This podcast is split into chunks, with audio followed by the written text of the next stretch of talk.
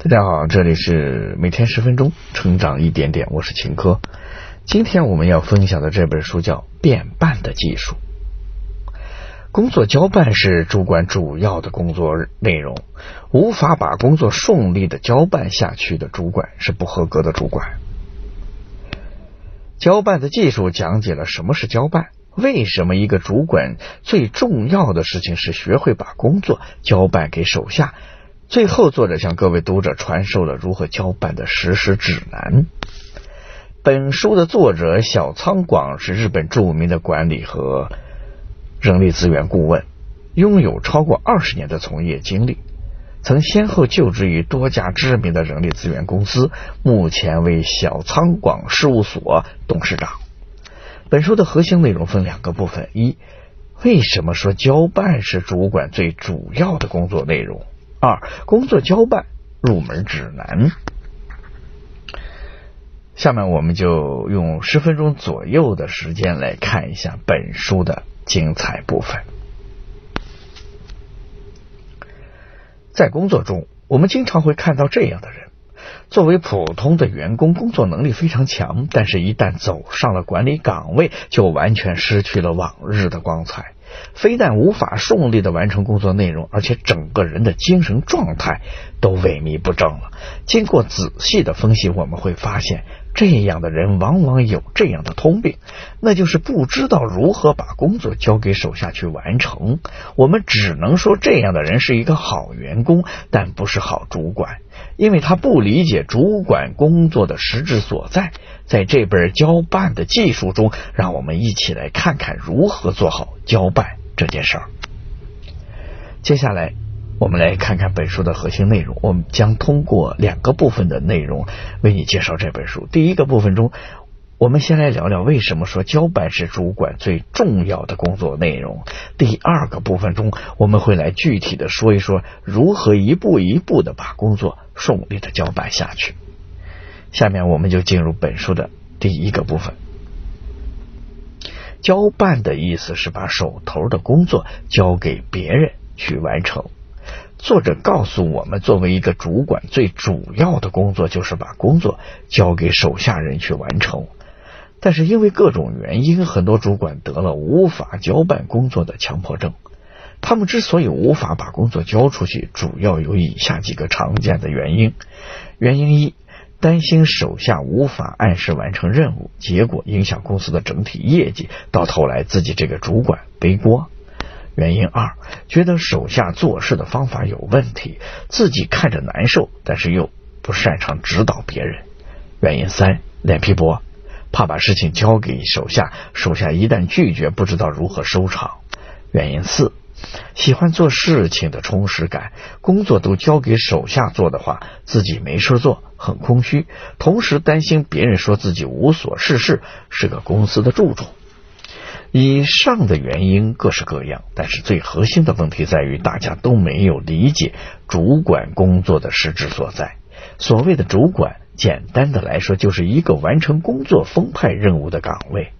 无法把工作交办出去的人是不可能做好主管的工作的。为什么这么说呢？比如说，你作为员工的时候，工作能力很强，一年为公司带来了五百万的销售收入，或者开发了一个很厉害的程序，公司很欣赏你，让你成为主管。现在一年的任务变成了五千万，或者完成十个程序的开发任务。作为主管，你应该把这些指标和任务分派给不同的手下去完成，为他们配备足够的资源，支撑他们完成任务。如果不知道如何把工作交办下去，你是不可能完成比之前多十倍的工作任务的。除非你是孙悟空，可以变出很多个风声，那样的话，任务倒是可能完成的。如果你没有孙悟空的本领，那就只能把手下。当成自己的风声，把工作交给他们，让他们帮你一起完成部门的任务。如果你无法理解这一层的含义，一定要自己硬扛所有的工作，那么到头来肯定完不成任务。同时，虽然非常辛苦，累垮了身体，却还失去了公司手下对你的信心，完全是得不偿失的。在第一个部分中，我们了解了为什么说交办是主管最主要的工作内容。在第二个部分中，我们就来具体说一说如何一步一步的把工作顺利的交办下去。工作交办最主要的环节有三步，我们一步一步的来看一下。俗话说：“千里之行，始于足下。”交办最难办的部分就是第一步，也就是把事情给交出去。成为主管的同学，作为普通员工时，肯定都是业务能力强、出类拔萃的人。你现在成了主管，如果希望手下都和你一样精明能干，或者说只有和你一样厉害的手下，你才能安心把工作交给对方去完成。如果你这么想，那你显然就不是一个合格的主管。事实上，我们应该反过来考虑：我现在就只有这些资源，如何用好这些资源，完成公司交给我的任务才是最重要的。抱怨手下能力不强有用吗？如果大家能力个个和你一样厉害，可能就轮不到你来做主管了。因此，要大胆的把工作交给能力不如你、实力不。强的手下要相信他们在你和公司的帮助下可以完成目标，同时实现个人的成长。作者告诉我们，能力不足不是问题，但是必须选择和你有足够信任度的人来交付工作。能否找到有足够信任度的手下，这要靠你的人格魅力。如果你是一个可以和手下有福同享、有难同当的领导，那手下自然愿意跟着你干。如果你在成功后把胜利的成果归咎于自己，那员工肯定会弃你而去。大胆的把工作交给能力不足但是足够信任的员工，是交办的第一步。第二步是一旦交办了工作，主管就不应该轻易出手干预员工做事的方式。作为主管，你交办给手下的应该是整件工作的责任，而不是一件工作中某些零碎的部分。也就是说，手下只需要你汇报工作的结果，至于工作怎么做的方式，就交给手下自由发挥吧。千万不能要求手下用你喜欢的方式做事，那样的话也就失去了交办工作的意义。这就好比你买了一台扫地机器人，如果用你自己平时扫地的方式来评估机器人扫地的算法，你可能会觉得这个机器人笨死了。有垃圾的地方不去，一直在干净的地方转来转去。但是如果你能放心的让机器人去扫地，你会发现，最后每一个地方扫地机器人都会给你扫得很干净。工作交办的第三步是定期的沟通，把控好交办事宜的大局。主管的工作是跟着眼前的大局。把工作交办下去就完全不管的甩手掌柜也是有问题的，这就走到了无法交办的反面，把主自己主管的责任给丢掉了。因此，你需要定期的和手下沟通，让手下把工作的进度用最简洁的语言向你汇报。之后，你再去和你的上级做汇报，切不可把大局的汇报工作也交给手下去做。这样越级的方式对你来说是非常不利的。你始终要记住，你是这个部门的主管，是这个部门的第一责任人。出了问题，第一个找你。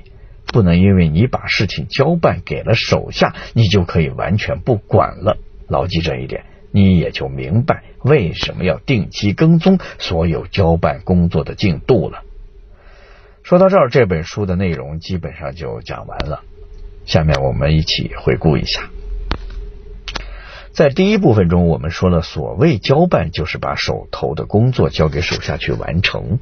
很多主管不愿意把工作交办下去的原因是担心手下无法好好的完成工作，到头来还需要自己来做，反而浪费时间等等。但是这些理由 都是不成立的，因为所谓的主管工作的主要内容就是把工作分派下去，让大家做。除非你是孙悟空。可以变出无数个自己，每个自己去完成一个工作，否则主管肯定无法一个人完成整个部门的任务。到头来，成为失败者。第二个部分中，我们说了如何顺利的完成交办工作。首先，你要大胆的把工作交办给能力还不足的员工。其次，一旦工作交办了之后，不要出手干预员工做事的方式。最后，作为主管，你需要定期的和员工沟通，对交办事宜的大局做好把控，是你的责任所在。以上呢，就是《交办的技术》这本书的主要内容了。希望大家通过我们的解读，让你了解什么是交办，为什么对于主管来说交办那么重要。一个不懂得如何交办的主管是不合格的，最终只能给自己和企业带来无法挽回的损失。好了，以上就是本书的全部内容。恭喜你，我们又听了一本书，每天十分钟，成长一点点。我是秦哥，我们下期再见。